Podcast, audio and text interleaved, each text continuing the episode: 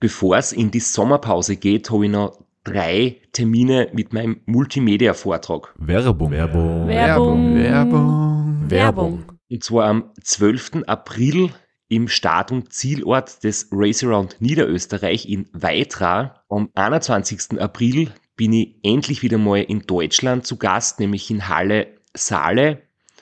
Und nach fünf Jahren Pause bin ich am 25.05. wieder in Kärnten. Und zwar in der Artbox in St. Gertraud bei Franschach. Es gibt ein paar Highlights vom Race Across America, Einblicke in meinen 24-Stunden-Rekord und natürlich ganz viel Anekdoten, teilweise auch sehr lustige, aus meinen beiden Teilnahmen beim Transcontinental Race.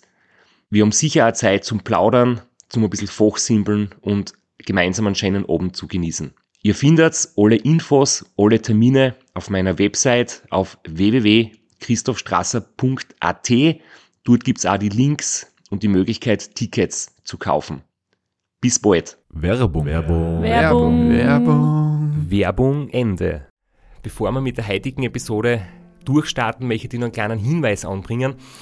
Es gibt jetzt noch sehr lange Pause wieder öffentliche Vorträge von mir und zwar bereits heute am Abend in Kilb im Raum St. Pölten in Niederösterreich und nächste Woche im Zentral in Linz. Also wer rechtzeitig den Podcast sucht und wer noch spontan Lust und Zeit hat, würde mich freuen, wenn es am Abend vorbeischaut. Es gibt noch Tickets an der Abendkasse und nach langer Lockdown und Corona-Pause gibt es jetzt eben diese zwei Termine, wo wir selbstverständlich Abstand, Hygieneregeln beachten und ich würde mich freuen, wenn trotzdem eine coole Stimmung herrscht. Herzlich willkommen bei Sitzfleisch Dem Podcast mit Christoph Strasser. und Florian Kraschitzer Wir sind heute beim Race Around Austria und erklimmen die Silvretta Hochalpenstraße. und fassen kein Penalty aus. Hoffentlich.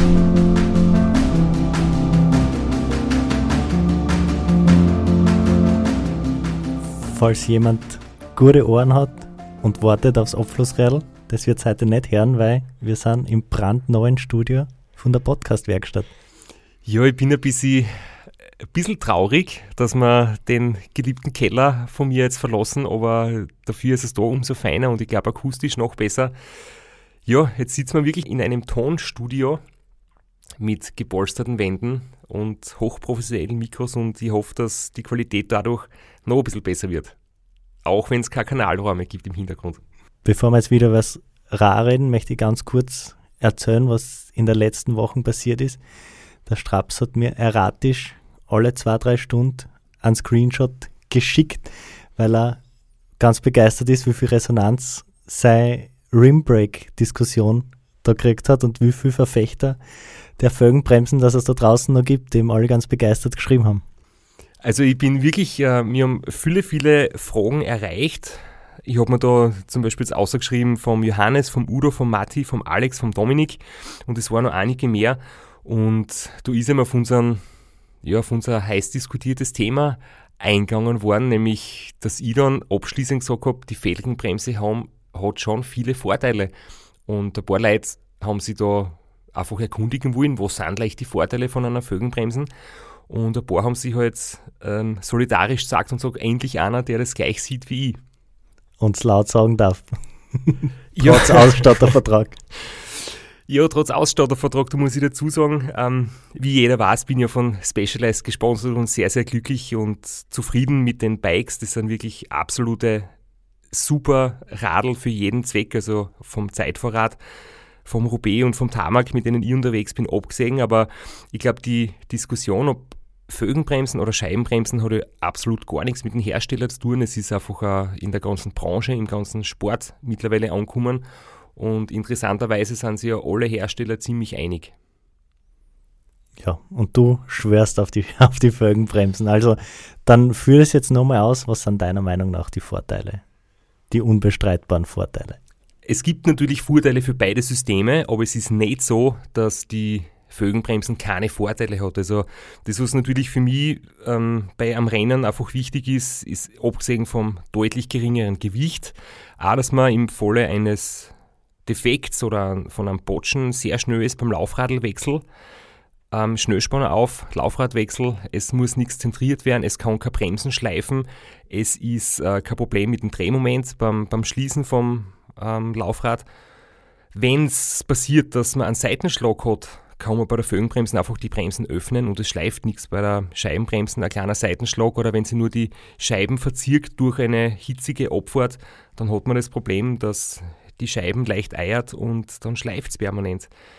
Die Wartung ist einfach am Dachträger. Ich glaube, du hast auch das schon oft genug mitgemacht, oder wie einfach das ist, wenn man ähm, Fögenbremsen die Gabel am Dachträger montiert vom Auto oder, oder wie, wie umständlich das ist, wenn es dann die Steckachse von der Scheibenbremsen durchfadeln musst. Ja, nicht nur das, aus Crew-Sicht, das Allerwichtigste ist, glaube ich, die, Achtung, schwieriges Wort, ich probiere es beim ersten Mal zu schaffen, Interkompatibilität der Laufräder Sehr untereinander. Also wir haben jetzt beim, beim letzten Ram haben wir das Problem gehabt, dass wir für jedes Radl zwei eigene Laufradsätze mit haben müssen, weil man nicht wie die Jahre davor einfach für die Felgenbremsen alle Laufradeln auf alle Radeln draufgekriegt haben. Ja, da muss man eben seinen ganzen Fuhrpark und sein ganzes System umstellen. Ich habe auch den Eindruck gemacht, das haben wir vorher jetzt schon besprochen. Du bist da nicht ganz sicher, ob du das auch spürst, aber ich würde meinen, dass ich beim freihändig fahren bei Seitenwind eine bessere Kontrolle über das Radl habe bei Fögenbremsen, weil die Scheibe einfach doch eine zusätzliche Angriffsfläche ist. Der Schwerpunkt ist etwas niedriger und ich muss sagen, ich fühle mich, wenn ich mal mit beiden Händen mal die Jacken zumache oder im Trikot hinten was einstecke oder was hernehme, etwas sicherer, wenn ich auf der Fögenbremsen bin, da ich mehr Kontrolle über das Radl. Ich sage nur, don't try this at home. Der Christoph Strasser ist ein professioneller Radfahrer. Man sollte seine Jacken im Stehen anziehen und nicht freihändig am Radl. Vor allem nicht, wenn man tausende Kilometer und hunderte Stunden schon am Radl sitzt und leicht übermüdet ist. Dort mache ich es auch nicht mehr, so wie gleich dazu. Ähm, es ist jetzt eher so, wenn du beim Trainieren unterwegs bist oder wenn du innerhalb des ersten Tages einen Berg überfährst und oben dir schnell das Trikot zumachst, dann geht es freihändig. Aber ähm, bei einem langen Rennen ab dem zweiten, dritten Tag wird die Balance deutlich schlechter und da will man überhaupt kein Risiko mehr eingehen. Aber natürlich, was man schon sagen muss, die Fögenbremsen, die Nachteile sind natürlich, ähm, wenn es regnet, wenn es nass ist, die Bremswirkung, die Kraft, die man mit den Händen dafür braucht. Trotzdem darf man sich nicht zu sicher fühlen, auch Scheibenbremsen kann zu Stürzen führen, weil sie jetzt sehr gut bremst und du musst dann auch halt einfach aufpassen, wie viel vertragt der Reifen auf der nassen Straßen. Sonst hilft dir die beste Bremsleistung nichts, wenn dir dann der Reifen auf der nassen Straßen wegrutscht. Und last but not least, schöner ist es immer noch. Zumindest ist das Auge mehr daran gewöhnt, ans klassische Design mit der Felgenbremsen. Ja, da gibt es sicher verschiedenste Ansichten. Mountainbike Freaks sagen, Scheibenbremsen ist wunderschön. Die, ähm, was vielleicht seit Jahrzehnten Rennradl fahren, die sagen, es geht überhaupt nicht optisch.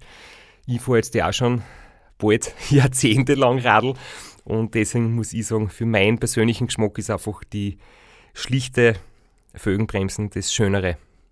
Aber das soll, wie gesagt, nicht das wichtigste Argument sein. Dann kommen wir mal zur heutigen Folge und zum ersten O-Ton. Was tut weh? Das linke Knie.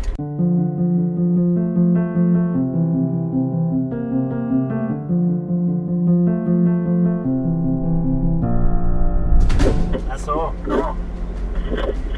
Du musst nicht wissen, wir da reden verstanden haben. Ähm, schaffst du das ein paar Minuten allein? Ja, freilich. Ja, gut. Also auf der Straße bleiben nach Kalkür. Und was dann machst Richtung Ziel weiterfahren, oder? Ja, aber, ja, aber kleine Zwischenziele setzen. Was du in Kalkür machst, ist uns nämlich egal, das ist unser Zwischenziel. Und dann bist das Problem der Tagschicht. Es war eine geile Schicht. Wir haben, einiges geschafft, sind gut in der Zeit und ja, wir sehen uns. Ja, ich schätze mal, wir sehen uns heute plus minus oder Innsbruck. Aber es ist ja wurscht, das war eine wahnsinnig geile Schicht. Wir haben super viel Zeit durchgemacht. Wir haben nicht geschlafen, was auch sehr speziell ist. Ja, ja. Und, Und dann, und ich hätte gesagt, irgendwo zwischen Heiterwang und sogar. wir uns ja. Also dann, wir fahren vor. Oder willst du mit jemandem extra sprechen? Oder kann ich für die ganze Nachtschicht sprechen? Grüßen. kriegt so eine Chance beim Vorbeifahren. Okay, ja. Und ich möchte mich noch bedanken bei der Raiffeisenbank Technitz für die Unterstützung Und für alle, die mich kennen. Nachtschicht auch.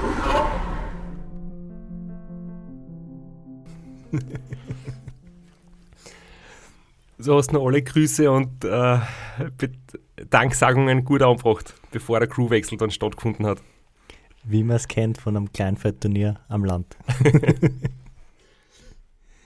äh, nur kurz zur Wiederholung. Die letzte Folge haben wir beendet im Inntal. Wir sind das Inntal Richtung Innsbruck gefahren. Und das ist jetzt schon die, das Ende der Nachtschicht. Also müssen wir jetzt nochmal die Nacht vor dem Crewwechsel kurz Revue passieren lassen, weil da war einiges los. Da war tatsächlich einiges los. Für mich ist immer die Umfahrung von Innsbruck ganz äh, anstrengende Geschichte. Das haben wir in der Episode, wo der Michi Nussbaumer zu Gast war, auch schon kurz besprochen. Da ist es halt wirklich extrem kurze, aber steile Anstiege, viele Höhenmeter, wenn man da südlich von Innsbruck ähm, durchfährt. Und das Wetter war halt auch alles andere als optimal zu der Zeit. finster war es und egal die wievielte Teilnahme das ist, die Ortsdurchfahrt Innsbruck immer noch eine Challenge, obwohl man es weiß, obwohl man es am Navi hat, obwohl man das Roadbook hat, ist man ist trotzdem immer wieder ein bisschen angespannt, weil man sich so schnell verfortet. Und vor allem, weil es halt wirklich sehr kalt war und geregnet hat und in der dunklen Nacht auf regennasser Straßen sieht man auch die Markierungen nicht gut durch die Stadt durch. Dann die ganzen Umfahrungen, die steilen Anstiege nach Altrans, nach Sistrans, nach Axams und so weiter. Die waren eine ordentliche Challenge und das erste Mal so ein bisschen Ruhe eingekehrt ist eigentlich wieder Ruhe unter Anführungszeichen bei der Anfahrt aufs Kütei, weil du einfach wieder etwas einfacher wird von der Streckenführung her. Wir fahren, wir bleiben auf der gleichen Straßen und wir können uns wieder so ein bisschen sammeln und die sind wieder Herr der Lage. Ja, da ist tagsüber schon weniger Verkehr, da ist in der Nacht gar kein Verkehr mehr, aber eben Insta, äh, Inntal und Innsbruck ist egal zu welcher Tages- und Nachtzeit, da ist immer viel Verkehr und immer viel los und man merkt dann auch so richtig, wenn man dann anfährt auf, auf Anstieg Kütei, wie so alles ein bisschen runterfährt und ruhiger wird und das ist echt ganz angenehm. Ich kann mich ganz genau erinnern, es war der Weg zum Kütei so wie immer, abgesehen davon, dass er extrem schwierig ist, weil einfach der steilste Anstieg im ganzen Rennen ist das Kütei. Das ist ja das, was ich vorher immer sage, dass nicht der Glockner der schwierigste Anstieg ist, sondern für mich persönlich ist es einfach das weil da hast du diese 23% Passage drinnen und noch dazu geht es dort gerade, also keine Serpentinen, wo man sich ein bisschen erholen kann in die Kurven und das ist einfach echt schwer und Werbung. Werbung. Werbung. Werbung. Werbung.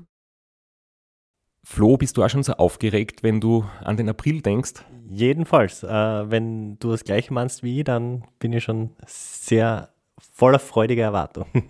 Voriges Jahr haben wir erstmals einen Live-Podcast gehabt und weil das einfach so ein super schöner Abend war, werden wir das wiederholen. Und zwar dieses Mal im Zuge des Neusiedlersee Radmarathons in Mörbisch. Ja, und zwar werden wir uns am Freitag, dem 19.04. im Strandhaus Mörbisch die Ehre geben und mit einem unglaublichen Überraschungsgast äh, einen Live-Podcast aufnehmen. Also allein schon wegen dem Gast bin ich so nervös. Ich hoffe, dass du nicht dich ins Publikum setzt äh, und zuhören wirst, aber ich muss sagen, der, der Gast ist wirklich grandios und ich würde sagen, wir hören einfach einmal, was er zu dem Ganzen sagt. Hallo, Johnny Hoogland hier. Heute stehe ich natürlich wieder am Start beim Neusiedlersee Radmarathon. Immer ein Highlight des Jahres. Nebenbei bin ich all live beim Podcast beim Neusiedler Radmarathon. Es wird mich natürlich riesig freuen, wenn ihr live dabei seid und dass wir vielleicht kurz über ein paar Höhepunkte aus meiner Karriere reden können. Sehen wir uns dann. Wer die legendäre Stimme noch nicht erkannt hat, das war Johnny Hogerland, legendärer Fahrradprofi und Pensionsbetreiber in Kärnten.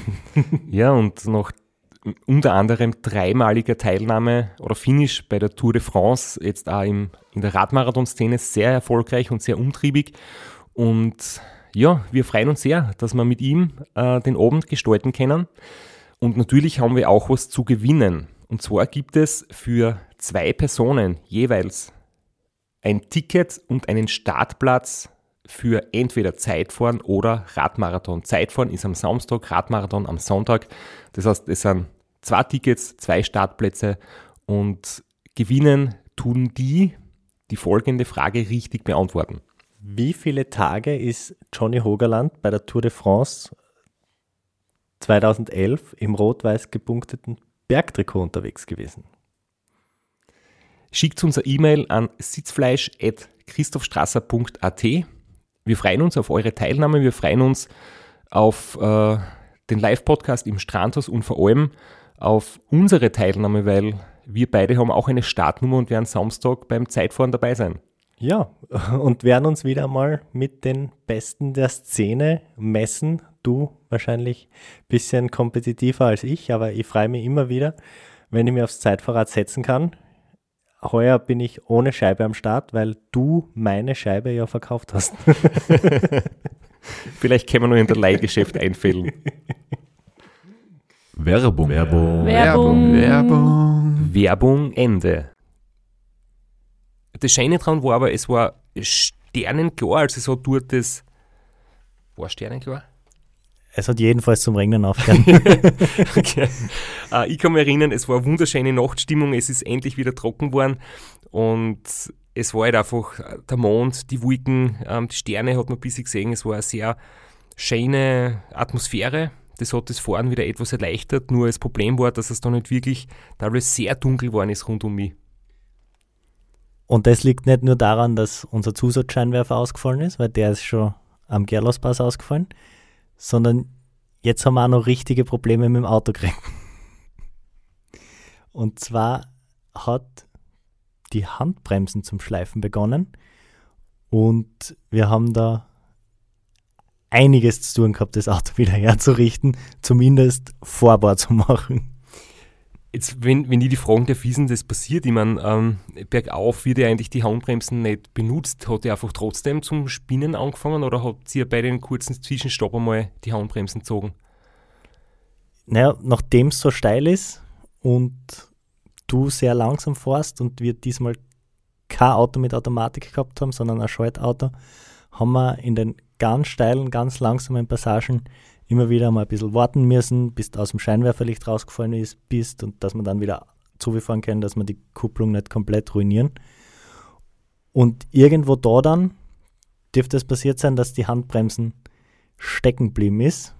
Und am Anfang haben wir es natürlich nicht gemerkt, haben wir gedacht, oh, geht ein bisschen schwer, aber es sind 23 Prozent, das ist ein großes, schweres Auto, kann man ruhig ein bisschen Zwischengas geben. Und irgendwann hat es dann angefangen, so verbrennt und metallisch zu riechen. Und dann haben wir uns das erste Mal Sorgen gemacht. Das, da haben wir im Prinzip das Reglement dann ausreizen müssen. Das besorgt ja, dass in der Nacht grundsätzlich immer das Auto und der Radlfahrer eine Einheit bilden müssen, dass du mit dem Rad, dass ich mit dem Rad besser gesagt, nicht aus dem Scheinwerferlicht vom Auto fahren darf. Außer bei sehr steilen Bergen darf man, um das Auto zu schonen, den Radlfahrer ein bisschen weiter vorausfahren lassen und dann mit dem Auto wieder nachkommen. Und genauso habt ihr mir das dann erklärt. Habt mir ein bisschen getröstet, dass das eh alles nicht so schlimm ist.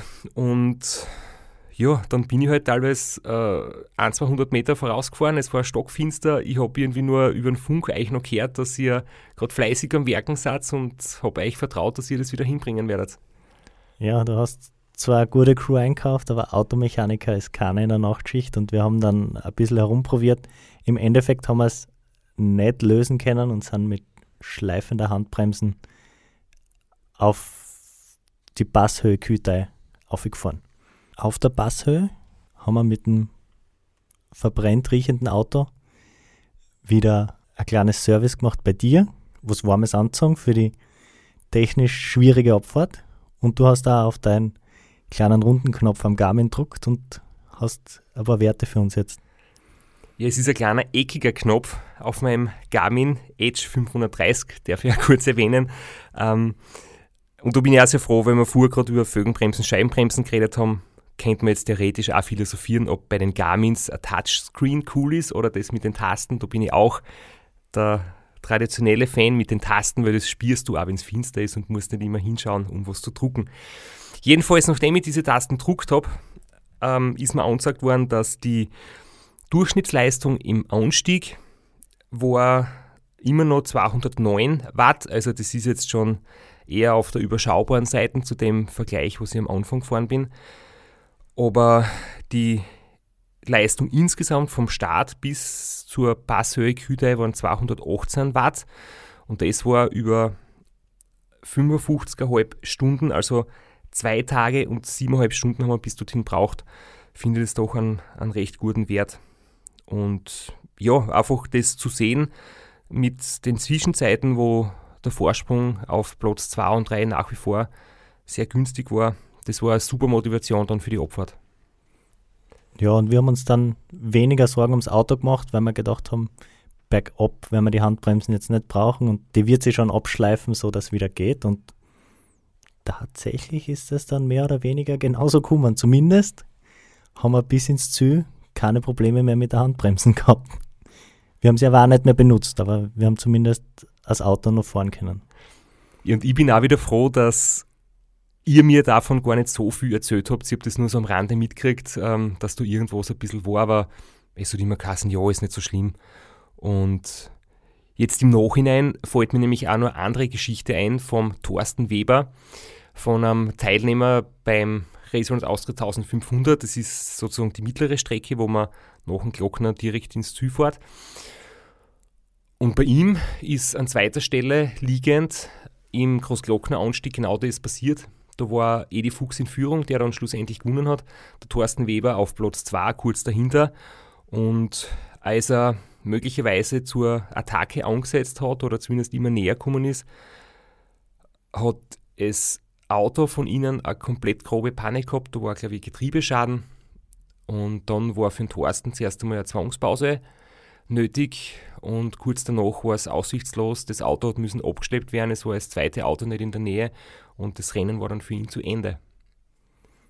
Und so willst du ein Rennen echt nicht beenden und das kann man leider fast nicht verhindern, gerade wenn man mit einer kleineren Crew am Start geht und jetzt nicht Zehntausende Euros investieren will in so ein Rennen, dann ist man abhängig von dem einen Pacecar, das man hat.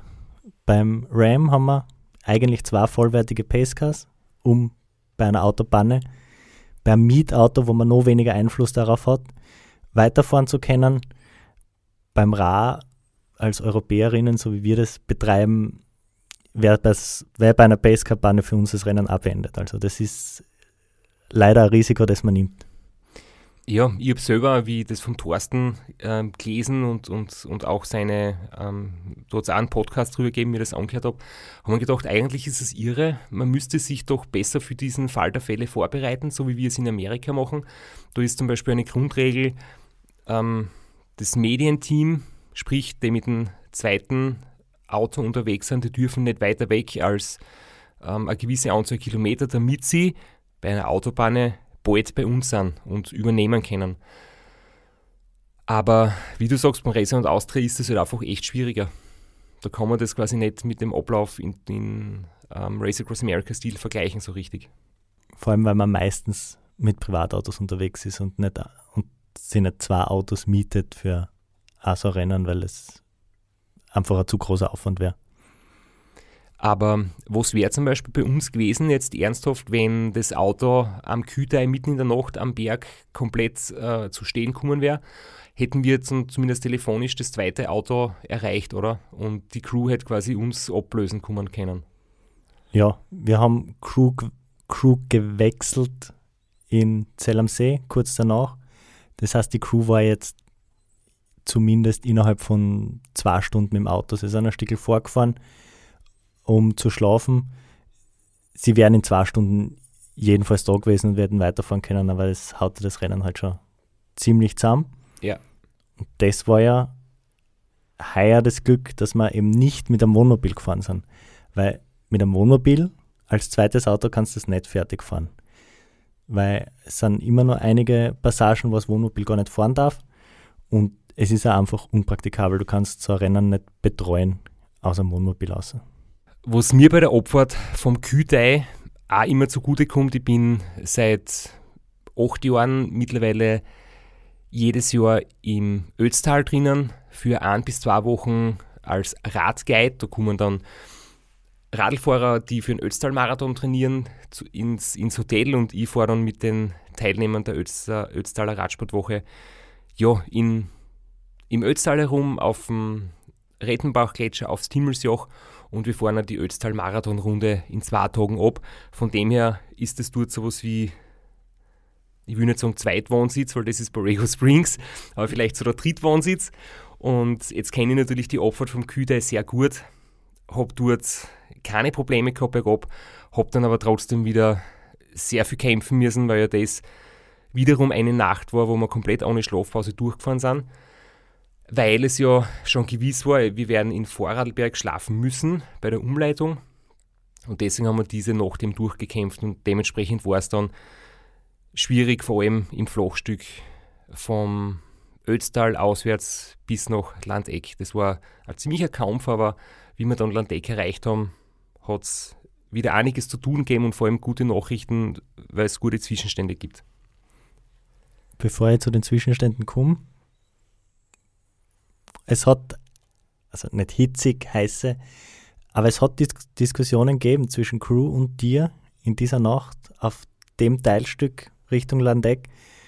Legen wir noch eine Schlafpause ein, beißen wir durch und schlafen dann auf der Bielerhöhe, Bielerhöhe am Weg zur, äh, bei der Umleitung, von der wir schon gewusst haben.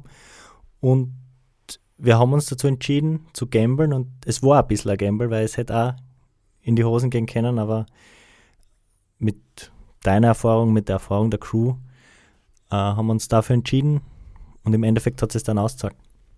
Also in die Hosen gehen, das klingt jetzt so ähm, noch ganz großen Risiko oder noch Gefahr, das haben wir letztens schon besprochen, dass wir im Straßenverkehr sicher vorsichtig sind, aber dass wird einfach ein wildkörperlicher Einbruch kommt, ist jetzt passieren können. Und mit in die Hosen gehen habe ich auch gemeint, dass man dann im schlimmsten Fall eine halbe Stunde vor der geplanten Umleitung und Schlafpause schlafen hätten müssen. Dann hätten wir innerhalb von einer Stunde zwei Schlafpausen gemacht. Das war das Risiko, das wir gegangen sind. Also nicht äh, körperliches Risiko oder äh, Risiko im Verkehr. Das, das war immer managebar, aber es war eher ein taktisches Risiko, dass wir dann zu kurz hintereinander zweimal schlafen müssen, weil wir es zu weit gepusht haben und zu weit gefahren sind, ohne Schlafpause. Und ich glaube, wenn ich zurückdenke an, an eine Race Across America zum Beispiel, wenn man da durch Kansas fährt, durch die langen, weiten Ebenen, da wäre es nicht so möglich, dass du sagst, jetzt machen wir die, die Nacht halt einfach keine Schlafpause, weil wir müssen morgen zu Mittag sowieso stehen bleiben, sondern da ist es so gut wie unmöglich, weil es einfach viel zu langweilig und monoton ist. Aber zuerst musst du durch stressige Innsbruck, dann hast du das brutal steile Kühteit und die schwierige Abfahrt. Das fordert die im Kopf halt so, dass es bei dem Rennen leichter ist, noch durchzuhalten. Dann wird es aber schwierig auf der Fahrt des Ötztal raus Richtung Landeck und da haben wir gekämpft gegen die Müdigkeit. Und dann haben wir das Glück gehabt, dass in Landeck kurz danach am Beginn der Auffahrt zu dämmern begonnen hat. Und dann waren wir uns sicher, dass wir das durchdrucken bis zur geplanten Schlafpause. Aber jetzt würdest du uns noch die Zwischenstände sagen von der Zeitstation in Landeck. Ja, und diesmal muss ich es nicht selber überlesen, sondern du warst so gut und hast es mal direkt hingeschrieben, dass keine Fehler passieren. Also in Landeck äh, haben wir 45 Minuten auf die 214er Zeit, die ja Teil unserer Marschtabelle war. Vorsprung. Eineinhalb Stunden auf die 215er Zeit. Also wir waren wirklich sehr gut im Plan. Die 215er Zeit zur Erinnerung ist ja der Streckenrekord aus dem Jahr. Und fünf Stunden Vorsprung auf Müller und Steinberger, die quasi gleich auf waren bei der Time Station in Landeck und weitere dreieinhalb, das heißt gesamt achteinhalb Stunden Vorsprung auf den Disevis-Kur. Und das war erstens natürlich sehr, sehr erfreulich, dass der Vorsprung so groß war ähm, auf Platz 2 und 3 und 4. Aber ich habe da auch schon mir überlegt, okay, Robert Müller wird immer schneller. Der war am Glockner fünf Stunden hinten. Er ist jetzt nach wie vor fünf Stunden hinten, ist mittlerweile schon quasi gleich auf mit dem Rainer Steinberger. Das heißt, er ist eigentlich von Platz 4 auf Platz 2 nach vorn gefahren. Und offensichtlich hat er noch einiges vor und hat er noch einiges an Reserven in sich. Also da war ich schon unterbewusst ein bisschen nicht verunsichert, aber zumindest überrascht und habe ich sehr interessant gefunden, wie gut der Robert Müller unterwegs ist. Und er ist potenziell auch der stärkere Bergfahrer als du. Das hast du natürlich auch immer im Hinterkopf. Du hast doch wahrscheinlich 20 Kilo mehr als er. Das hat man dir auch ein bisschen angemerkt. Also es war jetzt nicht so, dass die das negativ runterzieht, aber so einen positiven Push hat er das gegeben. Das hat man auch gemerkt, wie man den Angriff, auch wie wir die Silhouette in Angriff genommen haben. Ja, und ich habe einfach da schon gemerkt, und das ist die nächsten ähm, Stunden dann noch viel deutlicher geworden, ich darf mir jetzt einfach auch keine Schwäche erlauben, weil sonst ist der Robert Müller in kürzester Zeit oder aufgeschlossen und das möchte ich dann doch, wenn möglich, vermeiden. Vielleicht möchtest du kurz beschreiben, diese Time Station von Landeck bis auf die Silvretta Passhöhe. Das Batzenauental hat jetzt in, im letzten halben Jahr viel schlechte Presse gekriegt, aber vielleicht kannst du mal was Positives drüber sagen? ja, über das Patznaundal kann ich eigentlich ganz viel Positives sagen. Es ist landschaftlich sehr schön. Es ist vom Anstieg her nicht dramatisch zu Beginn. Man fährt zuerst so durch ein recht enges Tal einwärts. Da gibt es die eine oder andere Galerie, wo quasi so ähm, Lawinen verbauten sind und Lawinenschutz. Das heißt, du fährst in so einem seitlich offenen Tunnel dahin ein reißender Bach oder Fluss oder irgend so ein, Gewässer in der Größenordnung zwischen Bach und Fluss ist, ist und ähm, im Straßengraben unterwegs und gibt ein recht schönes Panorama und richtig interessant wird es erst, wenn man Ischgl erreicht, also diesen ganz großen Touristenort, der jetzt in aller Munde war. Und dann geht es weiter nach Galtür und dann wird es immer dünner von der, von der Besiedelung her. Da ist dann schon wirklich wenig los. Die Gebirgszüge werden immer beeindruckender, die Berge kommen immer näher und dann verlässt man eben das fährt wirklich in den steileren Teil ein, wo die Poststraßen beginnt Richtung Billerhöhe. Was heuer aber zumindest bis Ischgl extrem stressig war, wir waren, wie gesagt, um, um 6 Uhr in Landeck und in Ischgl ist eine riesengroße Baustelle. Die bauen dort eine Therme oder keine Ahnung und es sind dann Baustellenbeginn dürfte wahrscheinlich 7 Uhr gewesen sein und es haben uns wahrscheinlich 100, 120, 150 orange Mannschaftswagen von einer Bau Baufirma überholt, die es alle eilig gehabt haben, die wenig Geduld gehabt haben, die kupt haben und extrem riskant überholt haben. Das war doch anstrengend. War das dann der Grund, dass der Crewwechsel fällig war? Oder war das dann eh geplant, dass ihr quasi als Nachtschicht euch verabschiedet und die Tagschicht einsteigt? Der Crewwechsel war, war geplant, aber war auch notwendig dann nach, nach dem, weil da waren wirklich, da sind hunderte Baupartien aufgefahren zu dieser riesen Baustelle in Ischgl und Pritschenwegen, Mannschaftswegen, alle in dem gleichen Orange von der Baufirma lackiert. Und die sind dort echt wild aufgefahren. Das war. Ich glaube, das ist wieder so ein Punkt, wo ich mich noch an die Baufahrzeuge erinnern kann, aber der Stressfaktor ist bei mir gar nicht so angekommen. Ich bin da so in, irgendwie so glücklich und zufrieden eingefahren. Ich habe gewusst, wir sind mörderisch schnell unterwegs, wir sind auf Kurs, auf Siegeskurs und, und da war ich gerade in einer glücklichen Phase und habe zum Glück rundherum das alles ein bisschen ausblendet oder zumindest nicht so stressig empfunden, wie es offensichtlich war. Und zum Glück auch gut versorgt, weil wir hätten da nicht einmal nebenhin fahren können, um Getränke oder flüssige Nahrung zu reichen, weil da war einfach so viel los, das war arg. Aber hören wir uns jetzt an, wie es beim Crewwechsel gelaufen ist. Servus.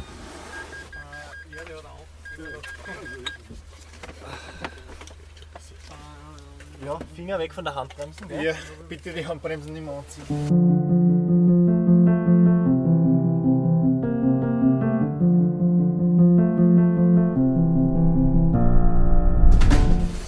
Ich glaube, dass die hängen geblieben ist. Die haben ein bisschen Probleme gehabt mit dem Kühlteil.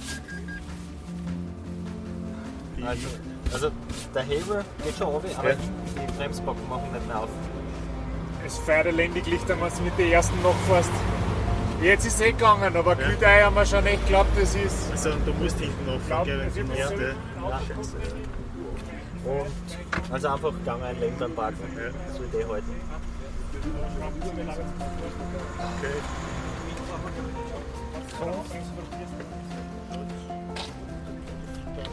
Ja, er hat jetzt wieder verfangen. Nicht nicht. Nein. Und jetzt die stressige Dings wird druck drüber. da also von der bis Blumenz aus. Das ist circa eine Stunde plus so Body Ruhe. Und da, da müsst ihr schauen, dass ihr irgendwie äh, nachhaltet. Wir haben von den Sprachnachrichten, die wir haben, haben wir nur die vom Kogi bis jetzt abgespielt. Also habt ihr noch ein bisschen Pulver. Wir haben keine Gästebucheinträge, kein Facebook, also da habt ihr noch Material. Und ja, uns ist gut gelaufen. Habt ihr euch das jetzt angeschaut mit Shuttle? Dass Ja, so das ist im Prinzip man bleibt eh auf dem Forum, aber du bleibst ja, der muss jetzt auch rein einfach. Ja. Genau. Ich liebe diese, diese Aufnahme, da ist, da ist einfach so viel los, da weiß man gar nicht, wo man anfangen soll. Ich finde ja am besten, wie man im Hintergrund in Max und ein Hausi hört, wo es über die Bremsen reden, wo es beim Auto stehen bei, und versuchen, das irgendwie zu lösen. Und da, da braucht man einen Hammer und das finde ich ja, das ist ja fast das Beste an der ganzen Szene. Dann dürfte offensichtlich ich mittendrin vorbeigefahren sein, weil dann hat man den Max schreien gehört, komm, geht schon, jawohl, ich druck drüber. Oder eine Staffel. Es waren nämlich zur gleichen Zeit auch Staffeln unterwegs. Es hätte einer von den Staffelfahrern sein können. Ich weiß jetzt nicht, ob das du warst oder ein Staffelfahrer. Und dann das Klassische, was man eigentlich macht beim Crewwechsel. Wie geht's dir? Wie tun wir weiter? Wie machen wir mit Schlafen? Und wie machen wir den Shuttle? Also da ist eigentlich alles drin und ich finde die Aufnahme einfach so gut. Und da fällt mir eben wieder ein, dass ich mir wirklich vom Kogi, der beim Race Across America immer unser Teamchef war und heuer nicht dabei war, ähm, diese Tonaufnahme vorgespielt hat. Der hat da leider, der hat da ein Lied gedichtet, das wir leider nicht vorspielen dürfen oder können. Und nicht, weil es so dumm ist, sondern wahrscheinlich wegen Copyright-Problemen. Und es hat sicher nichts damit zu tun, dass es vielleicht nicht ganz jugendfrei ist. Das ist auch nicht der Grund. Aber es hat zumindest für Unterhaltung gesorgt und dir ein bisschen von deiner Müdigkeit abgelenkt. Und die haben mir wirklich darauf gefreut, dass sie für die nächsten schwierigen, einsamen Stunden vielleicht, dass es da noch viel anscheinend in eurer Hinterhand gibt an Nachrichten, die mich aufbauen und motivieren. Aber die Auffahrt bis zum höchsten Punkt der Silvretta, Hochalpenstraßen, nämlich der Billerhöhe, die hat wirklich gut funktioniert. Also das letzte Stück sind dann eh nur ein paar Kilometer, wo es wirklich nochmal steiler wird mit der neuen Crew. Es war wenig Verkehr, es war das Wetter zum Glück trocken, aber halt sehr unattraktiv für Ausflügler oder für Besucher. Das heißt, wir haben da ziemlich äh, schöne Straßen gehabt mit wenig Verkehr, der uns gestresst hätte. Und dann habe ich oben recht bald die Billerhöhe erreicht. Und dort hast einen ungeplanten oder doch geplanten Boxenstopp einlegen müssen. Er war nicht geplant, aber er war nicht mehr aufschiebbar. Sagen wir so, wir kommen jetzt wieder mal zu einem ja, Thema, das sehr wichtig ist, über das man vielleicht nicht so gern und so in bildlicher Sprache sprechen muss, aber ja, es geht ums Klogen. Wir haben vor ein oder zwei Episoden schon mal geredet, was der Alkoholiker Porsche ist oder der Buschenschank Ferrari. Und da haben wir das Thema schon irgendwie angesprochen gehabt. Ja, und du hast dann auch gesagt, dir steht der Bauch schon ein bisschen. Ja. Wie eben jemanden, der so einen Bierbauch hat. Ähm, und auf der Billerhöhe war es soweit. Also da war im Prinzip die einzige Toilettenpause großer Natur. Und wir werden nach dem Rennen in der Analyse noch ein bisschen was dazu erzählen, warum das eigentlich schon sehr interessant ist und wichtig ist. Ich bin ja immer mit Flüssignahrung unterwegs, mit dem Ensure, schon seit vielen Jahren eigentlich bei allen Rennen. Und die Vorteile davon sind nicht nur gute Kalorienzufuhr, leicht verdaulich, gute Versorgung vom Körper, sondern auch, man muss definitiv weniger oft aufs Klo gehen. Und ich bin jetzt in den dreieinhalb Tagen ein einziges Mal am Klo gewesen. Und das ist ein Vorteil von der Hygiene her, von Zeitverlust und so weiter. Also das macht schon einen großen Unterschied, ob man öfters aufs Klo gehen muss oder noch einmal. Und es entlastet auch die Oberschenkel, wenn man nicht so oft aufs Klo gehen muss. ja, das kommt noch dazu. Aber dann Silvretta runter, Silvretta Hochalpenstraße von der Vorarlberger Seite, ist eine wunderschöne Opfer. Das ist eine wunderschöne Panoramastraßen mit wunderschönen Serpentinen, traumhaft zum Fahren mit dem Radl. Stressig im Pacecar, aber echt eine geile Abfahrt einfach. Ich glaube, das ist sogar für mich eine der schönsten Abfahrten und mich wundert es eigentlich, dass diese Passage, die Abfahrt von der Billerhöhe obi Richtung Bludenz, nicht berühmter ist oder populärer, wenn man immer wieder so liest, die schönsten und beeindruckendsten Passstraßen und die schönsten Anstiege der Alpen, gehört für mich dort hundertprozentig dazu. Vielleicht ist es nicht so populär, weil es ähm, keine große Verkehrsverbindung ist wie der Großglockner oder weil es nicht bei den großen Radlrundfahrten wie beim Giro oder der Tour im Programm ist, aber ja, vom Schönheitsfaktor, vom Panorama her wirklich einmalig und ein echter Tipp für jeden, der mal sagt, er möchte in Österreich wirklich schöne Anstiege fahren oder im Abfahrten oder vielleicht auch beides, wenn man oben umtrat. Und dann kommt aber eine ganz schwierige Passage, die man im Roadbook nicht sieht, die man im Höhenprofil nicht sieht, die wir aber jetzt in vielen Rennen Erfahrung herauskristallisiert haben, dann fällt so langsam geschmiert ewig dahin. Wir haben es auch im, im Einspieler kurz gehört. Da ist wichtig, dass man dich wachhaltet und motiviert, weil das ist so eine Passage, da wirst so müde jedes Mal.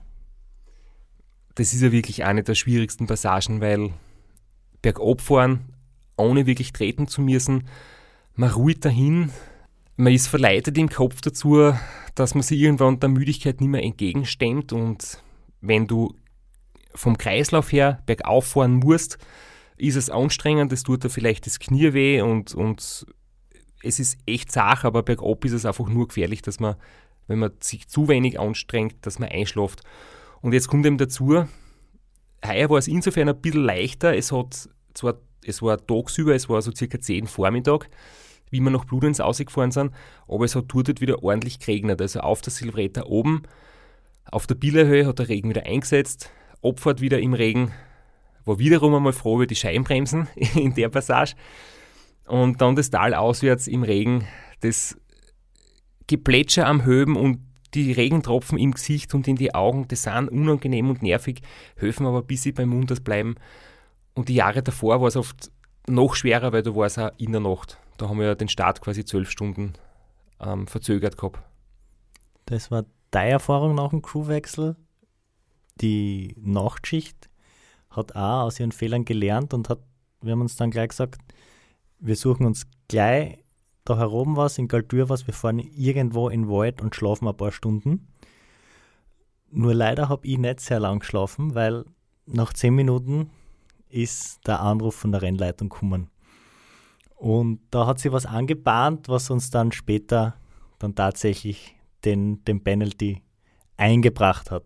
Also wir haben ja schon einen gehabt für den unprofessionellen Auftritt am Start, anders kann ich es nicht sagen. Und ich habe dann einen Anruf gekriegt von der Rennleitung, ziemlich erbost, dass wir im Kütei zu laut über die Lautsprecher mit dir kommuniziert haben. Und zwar über das erlaubte Maß von Wegansagen hinaus. Und ich habe mir dann auf die Spitzfindigkeiten im Regelbuch irgendwie hinausgeredet und gesagt, ja, es war nur, äh, es waren nur Wegansagen und notwendigste Kommunikation. Aber es war ganz klar, dass das eine deutliche Verwarnung ist und dass wir uns nichts mehr erlauben dürfen. Und ich habe das dann sofort der Tagschicht kommuniziert und wir sind dann sofort umgestiegen auf reinen Funkverkehr. Die Außenlautsprecher haben wir dann ab dem Zeitpunkt nicht mehr benutzt. Ich habe jetzt gerade nochmal nachgeschaut, wir waren zwischen drei und vier in der Früh im Aufstieg zum Kühtei.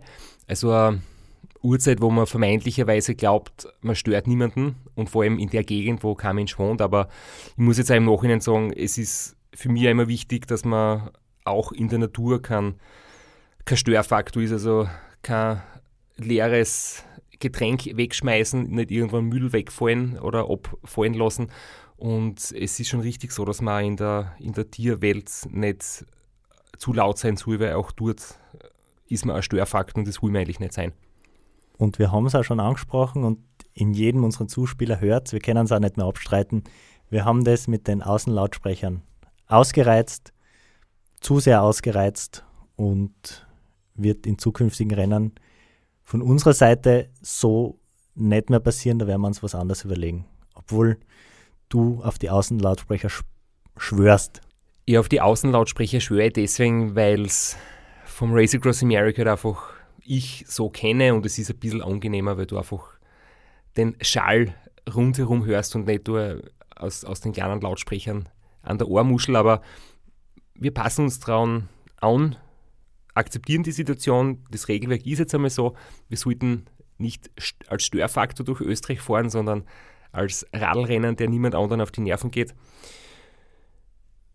Aber zurück zum Renngeschehen, während ihr euch in der Nähe von Galtür in Bad Snauntal einen wohlverdienten Schlaf geholt habt und euch aufs Ohr gehaut, habt, ist es auch für mich Richtung Schlafpause gegangen, weil das war dann kurz nach Bludenz soweit.